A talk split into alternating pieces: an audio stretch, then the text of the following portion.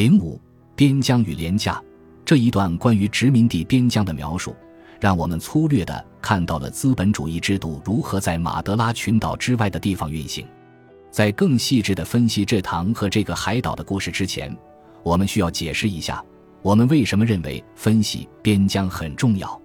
当我们想象资本主义的蔓延速度时，涌现到我们眼前的图像往往就是小行星撞击或者疾病蔓延的惨烈景象，始于地面或者患者，接着转移到整个星球。资本主义边疆所需要的科幻大片则更加复杂尖端。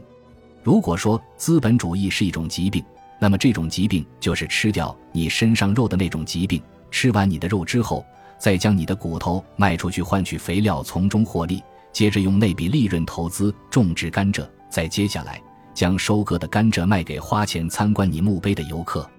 但是，即使这个描述也还不够。边疆只是通过连接来运作，通过从别处抽取生命的方式修补失败。在边疆这个地方发生了危机，反倒能刺激产生新的获利战略。边疆之所以为边疆，那是因为边疆是资本和自然界所有种类汇集的区域，因此。资本主义的秘籍从来都是在降低做生意的成本上打主意。资本主义不仅仅是拥有边疆，还是通过边疆才得以生存，才得以从一个地方扩展到另一个地方，才得以改变社会生态，才得以生产越来越多的商品和服务，并通过扩大各种交流项目循环流通。更重要的是，边疆是行使权力的地方，通过边疆。列强和帝国使用暴力、文化和知识调动自然，然而成本却很低。正是这种成本的降低，才凸显边疆对于现代历史的重要性，才使得资本主义扩张市场成为可能。这给我们提供了一条准确的线索，让我们看到生产力是如何被理解和实践的。尽管关于资本主义的光辉和压迫历史，世人已经研究得非常透彻。但是有一件事实却往往被忽略：资本主义之所以繁荣发展，并非因其充满了暴力和毁灭性，而是因其具有某种特定的生产力。资本主义之所以繁荣，并非通过毁灭自然，而是通过驱使自然做工，驱使其尽可能给予人类廉价的劳动。通过边疆，资本主义开发和控制的生命网络。要比显示在会计师手里的资产负债表丰富得多。尽管在其他许多语言中都有关于生命构建的词汇，但是英语中却没有。北美洲东北部广大地域中原来有一个部落，叫做阿尼辛纳贝格，其语言中有这样一个词，minobameti siwi 该词不仅表示美好的生活，而且还表示人与其他生物之间以及二者循环的关系。即连续的再生。南部非洲的班图语中有 “Ubuntu” 一词，其意思是通过共同努力完成人类使命。少纳人的语言中有一个更为升华的词 “Ukma”，意为与整个宇宙有关联，其中包括生物物理世界。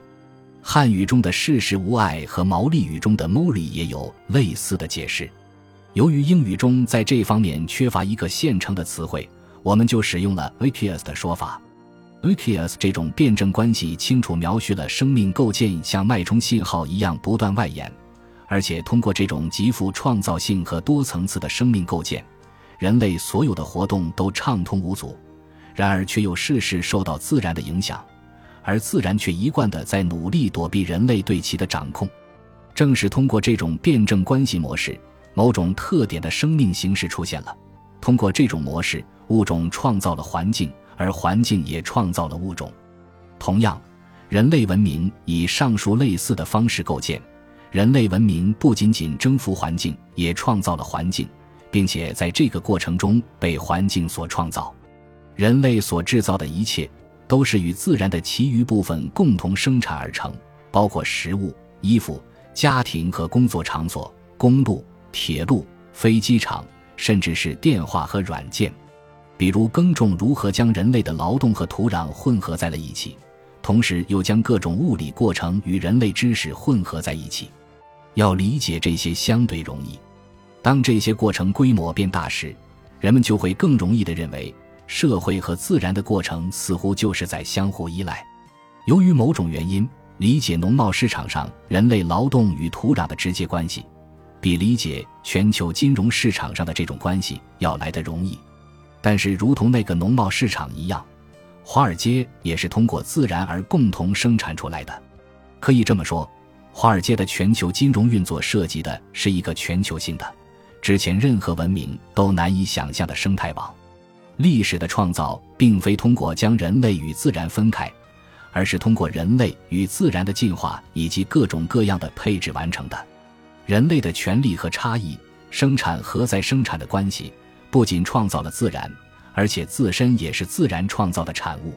比如，库文在伦敦地铁里安了家，并且十分适应英国通勤者的那个黑暗的世界，甚至再也不能和地上的蚊子杂交繁殖了，因而就出现了骚扰库蚊这个新的物种。通过人类行为而生成的这个新的物种，是一种因果报应，是对伦敦金融城的通勤者因其工作所消灭的物种的一个小小的抵消。更广泛的生命网络与资本主义之间的关系，就是本书的主题。资本主义的边疆总是牢牢地位于一个大得多的创造生命的世界之内。对于资本主义而言，重要的就是。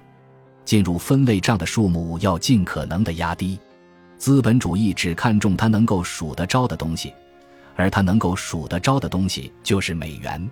每个资本家都想以最少的投资获得最大收益。对于资本主义来说，这意味着当强大的国家和资本家能够重组全球的自然，投入最少的资金，获得最大量的食物、工作成果、能源和原材料。发生尽可能少的混乱时，那么整个体系就会繁荣。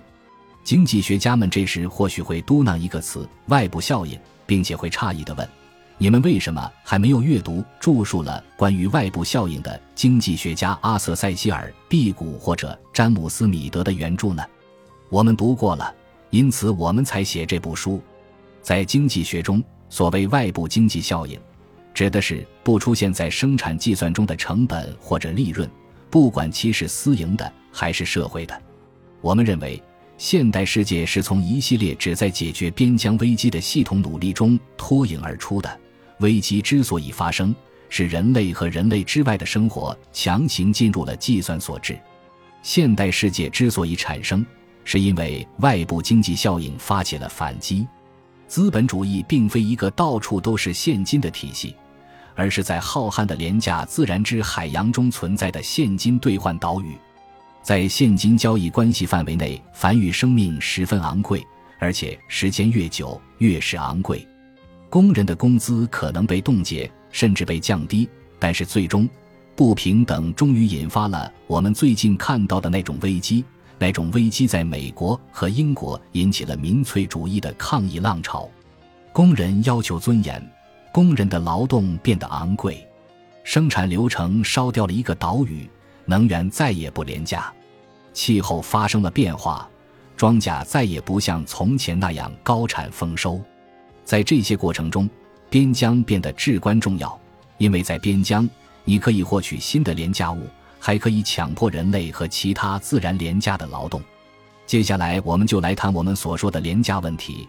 这是通过暂时解决资本主义危机的方式，管理资本主义与生命网络之间关系的一套战略。廉价与低成本不同，尽管廉价是低成本中的一个部分，廉价是一种战略，一种实践，一种动员各种劳动的暴力，而且补偿越少越好。我们利用廉价来谈论这样一个过程。通过这个过程，资本主义将这些不属于任何宗派的生命构建关系，转变成生产和消费的循环。在这些循环中，这些关系的价格被尽可能压低了。廉价的过程，标志着无数的生命构建关系过渡到了最低的美元价值。廉价的过程从来都是短期的战略，廉价本身从来都是一个战场。看着这些廉价的事物，可以帮助我们看到可能前景的地平线。它们帮助我们理解今天社会冲突的利害关系，以及如何做出弥补，以使工会团结更有意义。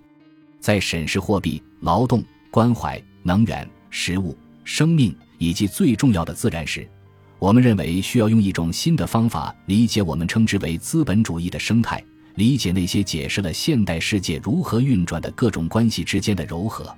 为什么只是这些事物？再少我们就无法理解资本主义生态了。或许会有更多，可是，在资本主义的生态开端时，这些东西就出现了。对于既想解释又想改变这个世界的这个项目来说，以这些东西作为开端非常务实。因此，现在我们该逐一探讨这些东西中的每一件对马德拉群岛的重要性了。